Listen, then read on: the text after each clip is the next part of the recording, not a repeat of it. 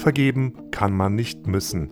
Der Podcast zum Buch von und mit Andreas Malessa und Ulrich Giesekus. Ein Podcast des Brunnenverlags Gießen.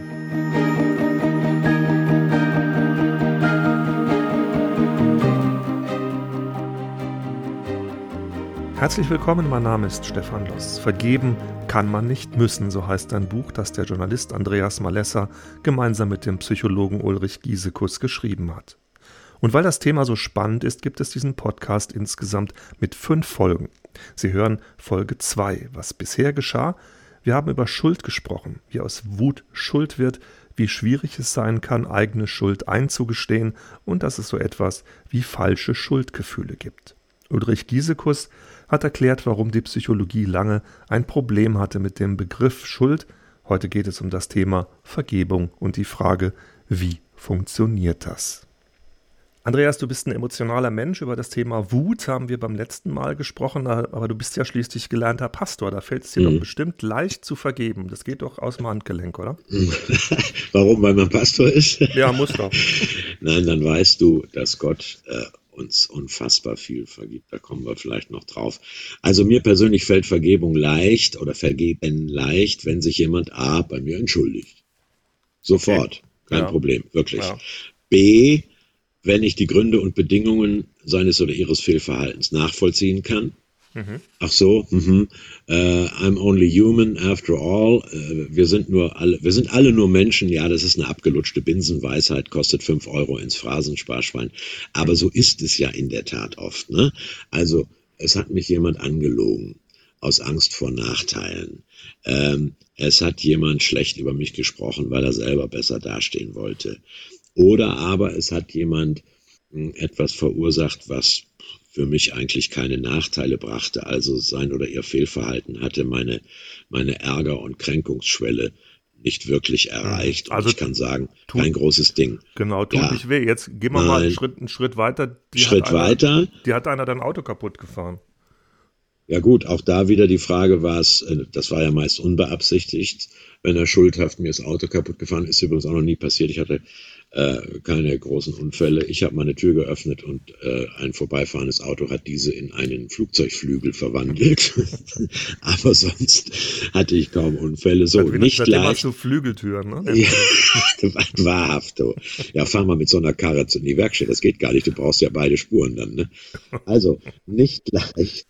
Nicht leicht fällt mir, danach hast du gefragt, nicht vergeben. Genau. Äh, fast würde ich sagen, geradezu jahrelang nachtragend äh, könnte ich werden, wenn mir jemand nicht offen und ehrlich widerspricht oder mich kritisiert. Wir kommen zum Glück, meine Frau und auch unser Freundeskreis und ich aus einer Generation, wo Diskurs, Widerspruch, These, Antithese und Kompromiss noch in der Luft lagen und nicht schamhaft besetzt waren. Also das ist schon die 70er Jahre, äh, spät 68er Hippie-Generation. Äh, auf den Tisch hauen und jemandem sagen, so geht's nicht, war nicht ehrenrührig. Das wird in der Millennials-Generation der ab 1985 Geborenen ja oftmals tunlichst vermieden. Du heißt, Insofern, das heißt, du sagst, das wäre, ist schon mal grundlegend für die Vergebung einfacher, wenn man mal die Sachen klar auf den Tisch bringt. Ja, natürlich. So ja, klar. Nein. So, also äh, ich kann ja auch nur die Schuld vergeben, die mir benannt wird, sei es, dass ich sie getan habe oder wenn ich mich als Verletzter äh, darstelle, wenn, das, wenn die Sachen auf den Tisch kommen, fertig ab. Dazu gibt es meines Erachtens keine Alternative. Also, ähm, wenn schwer vergeben konnte ich, um auch da noch ein Beispiel zu nennen, wenn jemand eben intrigant und hintenrum äh, mich ins Leere laufen lässt. Er tut immer so, als wäre gar kein Konflikt, macht immer die Tür auf, wenn ich was zu meckern habe, lässt mich durch, stimmt mir zu und in Wirklichkeit hintenrum, das äh, ist mir im Leben nur einmal passiert, aber das zwei Jahre lang. Äh, Malessas Projekte und Vorschläge im Fernsehen zum Beispiel äh, werden nie von vornherein abgeschmettert, sondern erstmal ganz langsam verdünnt und ausgedunstet äh, und, und ausgetrocknet und schrittweise scheitern lassen, bis man dann am Ende eines qualvollen Prozesses beweisen konnte, sehen Sie, Malessa es halt nicht. So, diese Nummer äh, ist ganz furchtbar für mich gewesen. Als Freiberufler konnte ich sagen, tschüss Jungs, ich gehe. Aber ich weiß von festangestellten Leuten in den Hierarchieebenen von großen Betrieben, die müssen das ein halbes Leben lang aushalten. Ähm, das äh, höre ich öfters und äh, ich finde, dann fällt es sehr, sehr schwer zu vergeben. Hm. Das sind, das sind ja dann Sachen, wo du vom anderen nicht unbedingt erwarten kannst, dass der sagt, oh ja, habe ich Mist gebaut, tut mir leid, sondern das ist ja dann, das bleibt nee. ja dann nur auf deiner Seite, ne? Nein, nichts hat funktioniert. Hm. Ich bin äh, mit gezücktem Schwert auf die offene Feldschlacht gezogen. Da spielt er gar nicht mit. Der bietet keine Front. Er macht die Tür auf und lässt dich durch. Und sagt, was, wieso, war was? Ich weiß, was haben Sie denn? Ne? So. Dann habe ich versucht, ihm zuliebe Kompromisse zu machen, aber der lässt sich nicht lieben umarmen und äh, ich sage es mal vornehm, Rektalzugang äh, half auch nichts. Äh, ja, was machst du dann? Äh, das ist, du, du arbeitest in einem intriganten, äh, hinterhältigen Biotop. Und bevor ich äh, da krank wurde oder, oder keine Lust mehr auf meine journalistische Arbeit hatte, bin ich lieber gegangen. Mhm. Gibt es denn, die Sache hast du anscheinend unter den Füßen, aber gibt es denn für dich so das Thema, das kann ich nicht vergeben oder ist es immer, würdest du sagen, es ist immer ein, das will ich nicht vergeben? Äh, mischt sich wahrscheinlich. Opfer, richtig, also das bin ich ja auch bisher ver verwahrt geblieben, auch von äh, irgendwelchen biografischen Katastrophen zum Glück und Gott sei Dank. Große Gnade hat man sich nicht verdient. Ähm, aber eben aus Bekannten- und Freundeskreis weiß ich, es wäre zynisch, von äh, Opfern zu verlangen, äh, die müssten äh, ihren, äh, ihren Peinigern verzeihen. Da kommen wir vielleicht auch noch drauf. Und ehrlich gesagt, wenn ich an Kriegsverbrecher denke, da kommen einem natürlich immer Hitler, Himmler, Goebbels und Co., Holocaust, Srebrenica, Völkermord von Ruanda äh, oder so Sachen in den Sinn. Ehrlich gesagt, ich muss den, ich bin ja gar nicht in der Position, denen vergeben zu sollen oder zu müssen. Und ich wollte es ehrlich gesagt auch nicht. Äh, was mir hierzulande und in meinem konkreten Leben schwerfällt zu vergeben ist, weil, da wir eben seit vielen Jahren aktiv in der Flüchtlingshilfe sind, wenn also äh, fromme Bürokraten äh, lächelnd aus Abschiebebescheide ausstellen und unterschreiben für nachweislich traumatisierte Gefolterte, weil sie sich äh, ihre Argumente für ihren Hass auf Muslime oder ihre, ihr Misstrauen gegenüber Geflüchteten von, von Rechtspopulisten holen und dann womöglich noch von frommen evangelikalen Rechtspopulisten. Also fromm bemäntelte Herzlosigkeit, äh, dass man zum Beispiel Menschen ruhig ertrinken lassen muss, wenn sie sich ja selbst in die Gefahr des Mittelmeers äh, begeben haben. Das, muss ich sagen, kann ich momentan jedenfalls nicht vergeben. Da ist das Feuer meiner Fassungslosigkeit noch nicht erloschen. Ulrich, du bist Psychologe und hast aus fachlicher Sicht mit den Themen Schuld und Vergebung zu tun. Warum sollte ich vergeben? Was habe ich selbst denn davon? Wie ist denn da die Sicht eines Psychologen? Naja, ob ich sollte, das klingt gleich so ein bisschen nach erhobenem Zeigefinger. Ähm, äh, es tut gut, wenn man vergeben kann. Es äh, reduziert den, die eigene Herzinfarktgefährdung, es macht die Fähigkeit, Glück zu empfinden, größer und so weiter. Also Vergeben ist eine Oase, aber ich glaube, es sollte keine moralische Pflicht sein. Übrigens auch das ist damit gemeint, dass das Buch, was der Andreas Malesser und ich zu diesem Thema geschrieben haben, das heißt, vergeben kann man nicht müssen. Weil in dem Moment, wo so ein moralischer Druck kommt, dass du jetzt bitte schön vergeben musst, entsteht ja auch so der Eindruck, dass Vergebung etwas ist, was ich dem Täter schulde. Und genau das ist es nicht. Der Täter hat auch relativ wenig davon. Ich habe was davon, wenn ich nicht bitter werde. Es gibt so ein Sprichwort, das heißt, wer, na, wer nachtragend ist, trägt viel. Ich glaube, dass das stimmt. Und trotzdem muss man Leuten einfach auch diese freie Entscheidung und die Zeit lassen, die sie brauchen. Das heißt, aus der psychologischen Sicht gesehen, kann es durchaus gesund sein, sich mit dem Thema Vergebung auseinanderzusetzen. Also es kann nicht nur gesund sein, sondern es ist bei der Verletzung, bei dem Umgang mit Verletzungen, mit Traumatisierungen, ist das Thema Vergebung eine zentrale, äh, ich sag mal, Heilungsaufgabe. Ich könnte jetzt sagen, psychotherapeutisches Anliegen. In den letzten 20 Jahren ist sehr viel geforscht worden darüber, wie Beziehungen gelingen.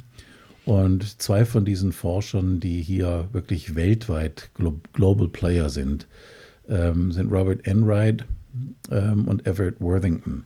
Die haben hunderte, tausende von Leuten untersucht und, und überprüft, wie geht es Menschen hinterher, wie geht es ihnen vorher. Es gibt auch viele andere Studien, die zum Beispiel an Medizinern oder Hebammen, die Fehler gemacht haben und die jetzt ähm, Vergebung und Schuld ähm, von der einen wie von der anderen Seite, also selber vergeben, was einem passiert ist und auch selber Vergebung erfahren für das, was man verbockt hat. Ähm, und die zeigen einfach alle, alle, alle Studien. Da gibt es jetzt schon so eine Art Konsens, obwohl es nur 20 Jahre Forschung sind. Ähm, wer eine Traumatisierung äh, gut bewältigen will, muss irgendwie die Bitterkeit, die da entsteht, loslassen. Ähm, wenn das in, in Hass umschlägt, ja, Hass macht hässlich. Das ist, ähm, äh, also es ist nicht so ganz so einfach mit dem Vergeben. Ähm, das ist ein Trauerprozess. Ich muss was loslassen. Was, was mir vielleicht sogar lieb ist. Meine Rachefantasien, mein, mein Wiedergutmachungsanspruch, meine Berechtigungsgefühle, selber Scheiß zu bauen. Ähm, ich muss was, was, was loslassen, aber wenn mir das nicht gelingt, ja, dann bin ich wahrscheinlich ähm, am Ende langfristig dauerhaft Opfer dieser traumatisierenden Erfahrung, weil sie mich verändert, weil sie mich hart macht, unempathisch, lieblos, ähm, ängstlich, besorgt. Und Vergebung ist da schon der Prozess, mit dem man sowas lösen kann. Andreas, es gibt ja so eine Volksweisheit, die, die heißt, äh, die Zeit heilt alle Wunden. Also man muss nur abwarten, wächst Gras drüber. Äh, da wird ja das, das, Thema Vergebung gar nicht aktiv angesprochen. Gibt es auch sowas? Einfach abwarten, Tee trinken, irgendwann ist ja alles wieder gut? Oder würdest du sagen, das ist äh, schlicht verkehrt? Na, es ist halb verkehrt, denn äh, nur abwarten, äh, ich sag mal so, die Zeit heilt wahrscheinlich keine Wunden sondern äh, heilsame Gespräche und heilsame und heilende Rituale, wie ein tatsächlich ein Beichtgespräch, eine Mediation, ein, äh, ein Abendmahlsfeier, ein bewusst begangenes Ritual, zelebriertes Ritual können heilen, besser jedenfalls als die Zeit. Was die Zeit tut, ist, sie lässt Wunden vernarben. Und diese Narben, äh, je nach seelischer Wetterlage, äh, die können dann einen leichten, leise ziehenden Schmerz nochmal verursachen. Wenn man den spürt, durch die Erinnerung oder durch äh, so Flashback-Erlebnisse, dann nützt es nichts, diese Narbe selbst mitleidig aufzukratzen, äh, bis sie sich dann entzündet und dann kann man im Gespräch darlegen, wie der emotionale Eiter äh, gerade rausfließt. Das bringt äh, A, der, tut der Selbstmitleid gut und bringt auch viel Mitleid von anderen. Das halte ich für falsch, sondern dann würde ich sagen, du hast eine biografisch, seelisch, emotionale Narbe, die solltest du bitte in Ruhe lassen, bis man sie, wie das mit kleineren Narben jedenfalls ist, im Alltag gar nicht mehr selber wahrnimmt. Abwarten und Tee trinken würde ich jetzt mal rumdrehen. Äh, erst Tee trinken, also zur Ruhe kommen, Schaum vom Mund wischen und dann nicht warten, bis der andere irgendwas Friedensinitiatives unternimmt, sondern äh, auf Abstand achten, dass ich mich nicht neu wundscheuere. Ähm, also ganz konkret äh, wundert es mich manchmal, dass Leute nach übelst gelaufenem Rosenkrieg und Scheidung, inklusive Sorgerechtsprozess äh, über, über die Kinder oder bei Erb, so, so Erbengemeinschaft, ins zwei Jahre lang vor Gericht sich mit Klagen überzogen gegenseitig. Die bleiben hier bei uns, wo wir wohnen, im bodenständigen Schwaben, bleiben die im selben Dorf und manchmal im selben Haus miteinander wohnen und stehen dann morgens beim selben Bäcker an der Theke. Da sage ich mir, hallo, zwischen Borkum und Bodensee ist doch noch Platz. Warum zieht ihr nicht wenigstens mit ein bisschen Abstand? Es muss auch noch woanders Arbeitsplätze geben, verdammt noch eins. Ja, also man also muss da, nicht da drin rumwühlen. Nein, und da würde ich sagen, äh, Abstand kann, Abstand mhm. und Zeit kann Wunden vernarben lassen, bis man sie kaum mehr spürt. Mhm. Allerdings, und deswegen habe ich was gegen äh, das Wort abwarten, Vorsicht, die Zeit läuft weiter. Der, mhm. der Sand im Stundenglas rieselt unaufhaltsam und du weißt nicht, wie lange du dich noch überhaupt beim anderen entschuldigen kannst oder jemand anders sich bei dir entschuldigen kann. Eben, es kann ja Zeit, irgendwann auch yes. zu spät sein. Ne? So, genau. und es, wir wären ja nicht die Ersten, die am Grab eines Menschen sagen, ach, ich hätte mit ihm noch gerne über dies oder jenes gesprochen. So, und äh, deswegen, nee, nicht abwarten, aber schon Tee trinken und erstmal die Sache sacken lassen. Andreas, in eurem Buch, das ist ja die Grundlage für den Podcast, mhm. ist vergeben kann man nicht müssen. Ähm, da sprecht ihr auch von zwei Perspektiven. Einmal, also zum Stichwort vergeben, einmal rückwärts gewandt, einmal nach vorne.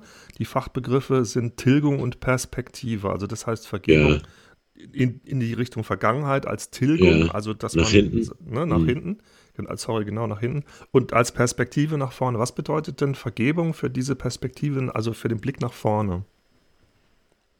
Das bedeutet äh, Vertrauensvorschuss.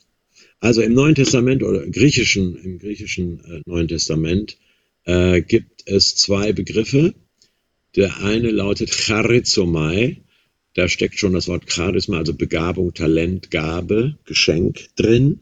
Das meint, ähm, du kriegst nach einer echten Pleite, nach einem echten Fehler, nach einer moralischen äh, Niederlage, kriegst du noch einmal Vertrauen geschenkt und Vorschussvertrauen.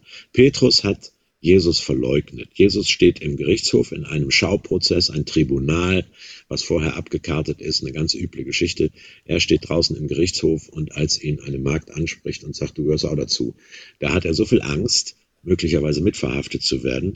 Er hat auch Angst vor Imageverlust, dass er dreimal sagt, ich kenne ihn gar nicht. So, Dabei war er der Erste aus dem Jüngerkreis, der gesagt hat, du bist tatsächlich der Gesandte Gottes, du bist der Christus. Petrus hat seinen äh, Freund und Meister und Lehrer Jesus verraten. Und was macht Jesus, als er nach der Auferstehung ihn trifft? Er beauftragt ihn, äh, Johannes 21, 16, glaube ich, weide meine Schafe, er setzt ihn als Leitungsfigur für die Urgemeinde ein. Das heißt, äh, wir kriegen nicht nur Vergebung nach hinten, sondern auch Vergebung nach vorne dass Jesus dem Petrus etwas anvertraut, etwas zutraut, ihn mit einer Aufgabe betraut. Und die rückwärtsgewandte heißt Aphesis im griechischen Tilgung. Da gibt es einen wunderschönen Vers, Jesaja 38, Vers 17. Da betet jemand zu Gott, du wirfst all meine Sünden hinter dich zurück. Das ist schon mal ein Hammer. Nicht nur so hinter mich zurück. Bildlich so über den Rücken. Ja, ist ja wunderbar. Ne? Die, die, ach, die kraftvoll bildhafte Sprache der Bibel. Ich liebe ja, sie. Cool. Du wirfst meine Sünden hinter dich zurück. So, jetzt sind sie gelöscht, getilgt. Äh, daran ist die Psychotherapie interessiert. Das ist auch wichtig. Äh, warum? Damit mir die Seele nicht ein Leben lang von Untoten durchwandert wird also damit äh, hier äh, äh, Thriller-Video von, von Michael Jackson. Ne? Es, es klettern die Zombies aus den Kanaldeckeln. Das soll vermieden werden durch Tilgung, unschädlich machen vergangener Schuld und gleichzeitig sollst du Vorschussvertrauen kriegen für die Zukunft. Mhm. Okay, Andreas. Danke mal bis hierhin. Wir wollen ja nicht alles verraten. Die Leute mhm. sollen ja noch das Buch lesen. Ne? ja. Vergeben kann man also üben. Klingt gut. Aber was, wenn das Umfeld, in dem ich lebe, von mir fordert, dass ich immer und sofort vergebe, egal wie es in mir drin aussieht?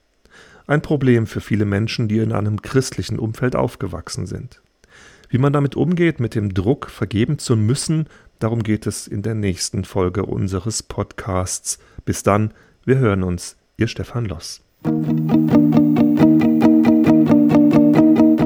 Vergeben kann man nicht müssen. Das war der Podcast zum Buch von und mit Andreas Malessa und Ulrich Giesekus, eine Produktion des Brunnen Verlags in Gießen. Mehr Infos zu unserem Programm finden Sie im Internet brunnen-verlag.de.